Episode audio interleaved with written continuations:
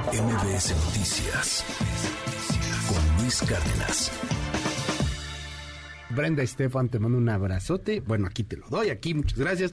¿Cómo estás, Brenda? Estábamos aquí en el cotorreo fuera de aire. Muy buenos días. Y yo te lo doy a ti por tu cumpleaños, Luis. Feliz cumpleaños. Muchas gracias, Brenda. poder festejar aquí en persona contigo. Y, adelantado el tuyo, ¿no? Así es. En tres días es el tuyo.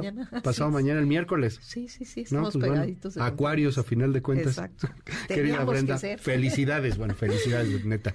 Oye, este, hay muchas cosas que platicar. Lo que está sucediendo en Medio Oriente. Quisimos abrir con esta nota que nos envía nuestra corresponsal Hanna Beris por los ataques que se han venido dando, por eh, también hasta una discusión en, en Israel para poder permitir que, ciudadanos de Israel puedan portar armas.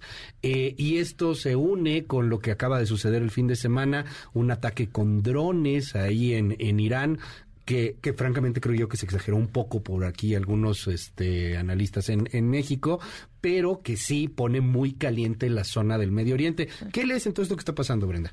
Pues mira, el Medio Oriente, Luis, siempre es como un polvorín, ¿no? Falta muy poco para que haya explosiones y entonces en los últimos días pues sí se ha acumulado una serie de presiones. Primero el tema de Israel y Palestina. Pues en la última semana una serie de eventos, la típica, el típico círculo de represión en los territorios ocupados de Gaza y Cisjordania o Jerusalén del Este, después una reacción violenta de parte de algún eh, palestino eh, eh, hacia Israel y después un Israel que toma represalias. Y es un círculo, porque es difícil saber cómo empieza esto, pero se vuelve una espiral de violencia que hoy es particularmente preocupante porque en lo que va del año, no es nada, ha habido 35 muertos en este conflicto de baja intensidad. Tomemos en cuenta que el año pasado, que fue el año más violento que ha habido desde 2004 en la región, pues murieron 150 personas. Entonces, realmente es eh, un incremento, se está eh, recrudeciendo digamos, la situación, y no podemos quitar de ahí el elemento político. Un gobierno presidido por, eh, liderado por Netanyahu, Benjamín Netanyahu, conocido como Bibi para muchos, eh, que es de extrema derecha, que tiene a ministros que son abiertamente, eh, pues, anti cualquier negociación con Palestina, y que, pues, dada la situación de que, a fin de cuentas, en el marco del derecho internacional, Cisjordania y Gaza son territorios ocupados, pues, a los jóvenes palestinos eh, no tienen ninguna perspectiva de futuro y no es justificación, pero hay que entender el caldo de cultivo que ha permitido que se creen mayor número de grupos eh, de jóvenes pues eh, radicalizados, exacto, y bueno, el riesgo de que esto escale en un contexto político con un gobierno de extrema derecha en, Israel y donde la comunidad eh, internacional parece no saber cómo actuar. Está hoy llega Anthony Blinken a Israel, estuvo la semana pasada William Burns, el titular de la CIA, pero pareciera que la comunidad internacional no sabe dónde pararse en este tema. Eh, hay que tener ahí eh, pues puesto el foco para ver cómo evoluciona un tema que es histórico, pero que pareciera que este año estamos viviendo pues un episodio de los más complicados quizás desde el fin de la segunda intifada. después pasar al tema de Irán, lo mencionabas, un ataque con tres drones entre sábado y domingo por la noche en el centro, en la ciudad de Isfahan, una ciudad preciosa, por cierto, pero no se da el ataque hacia la población ni hacia las zonas, eh, digamos, al centro histórico, sino a un complejo armamenticio donde se producen municiones y pues empieza luego luego una bola de especulaciones, particularmente en redes sociales, quién era el responsable, por qué se hacía, pues de manera natural pareciera, eh, bueno, el gobierno israelí apunta el dedo hacia Estados Unidos e Israel, son sus enemigos tradicionales, no sorprende que estén arriba de la lista como eh, responsables, Estados Unidos se desmarca, dice yo no fui, la prensa estadounidense ayer y hoy, The Wall Street Journal, The Washington Post, apuntan a que el responsable fue Israel. Sin embargo, Israel, Israel no reconoce eh, este atentado. Lo cierto es que pareciera, todo apunta a que haya sido un ataque de parte, eh, sin duda, de, de Tel Aviv. occidental, ¿no? y pareciera de Israel, pareciera de Israel por las capacidades, porque es en el centro de Irán, porque es un ataque con dron. Eh, pero, ¿y el motivo?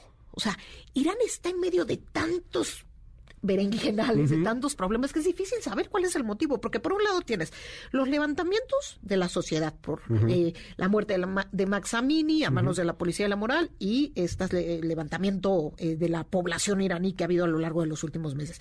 Tienes a un Irán involucrado en Ucrania, en la guerra de Ucrania, con los drones que ha aportado a Rusia para que utilicen la guerra en Ucrania y que ha sido esto eh, pues abiertamente criticado por diferentes capitales, entre ellas Washington, que ha dicho que tomaría acciones para limitar esta estos eh, drones iraníes que van al ejército ruso. Por otro lado, tienes un programa nuclear que continúa a pasos adelantados porque como no se eh, llegó a un acuerdo nuclear con Irán después de que Estados Unidos, bajo el gobierno de Donald Trump, de manera unilateral se, eh, se retirara del acuerdo, pues no se ha logrado avanzar en este tema ahorita y Irán está enriqueciendo uranio y acercándose a la posibilidad de tener un arma nuclear y eso pues desde luego es otro, otra bombita. Y por último, la influencia de Irán en toda la, en toda la región, su actitud eh, pues siempre ha sido eh, de buscar actuar en la región, en el Líbano, en Siria, a través del brazo armado de de, la, de los ayatolas, del gobierno de los ayatolas. Eh, y entonces, pues tienes cuatro elementos que es difícil saber. Eh, Israel no se ha pronunciado a favor eh, de Occidente en la guerra en Ucrania, no ha roto lazos por completo con Rusia, se ve difícil que haya sido por el tema de los drones. Me parece que tiene que ver con lanzar una advertencia desde un gobierno de extrema derecha, lanzar una advertencia a Irán de eh, su influencia en la región y particularmente de su programa nuclear y su programa de eh, misiles balísticos. Habrá también que ver cómo evoluciona este tema. Por lo pronto Irán desde luego ha minimizado los hechos. Oye, ¿cómo, ¿cómo juega este polvorín que es Medio Oriente? Porque es lo que es en este momento con la guerra de Ucrania en una subida de intensidad.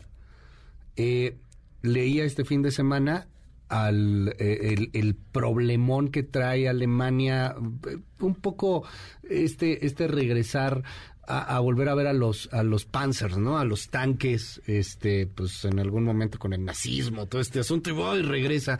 Algo que no quería hacer Scholz a lo mejor, ¿no? Como que limitarse a, que fuera tan activa ya la participación. Todavía no han mandado, si bien soldados alemanes, pero sí están los tanques alemanes, están las armas, este, gringas, está la capacitación tanto de Europa como de los estadounidenses a los ucranianos para poderle hacer frente a Rusia. Eh, no, no es cualquier momento en la historia de, la humanidad. O sea, hay una invasión, la cosa va subiendo en Medio Oriente, hay una relativa cercanía, inclusive hasta geográfica. ¿Qué tanto juega esto para que, Dios no lo quiera, se nos salga de control? Pues mira, lo que no hay duda es que estamos ante la mayor crisis geopolítica que ha vivido el mundo desde el fin de la Guerra Fría. Ah, sí, para que nos quede claro. Estamos realmente en un momento crítico de las relaciones internacionales, se están cambiando una serie de paradigmas y bueno, la guerra en Ucrania es eh, uno de los... Eh, pues elementos centrales de estos de estos cambios importantes eh, geopolíticos más allá desde luego de lo de lo terrible que es una guerra y del costo humanitario que estas tienen no pues Sí, claramente desde el inicio de la guerra había reticencia desde Berlín y de otras capitales, ¿eh? pero particularmente Berlín por su historia de la Segunda Guerra Mundial.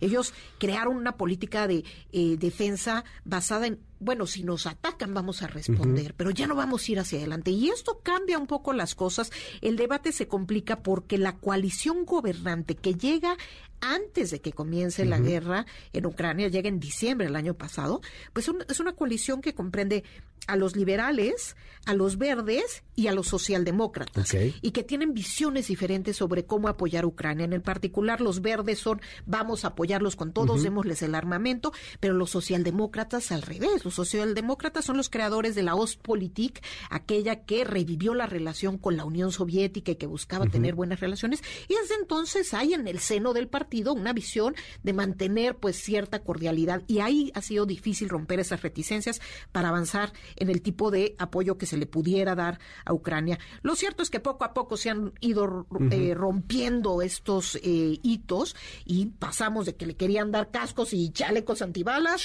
a, bueno, vamos a discutir bueno, de que ni querían darles cascos, ¿no? Porque además ni siquiera llegaron los cascos de Alemania a Ucrania.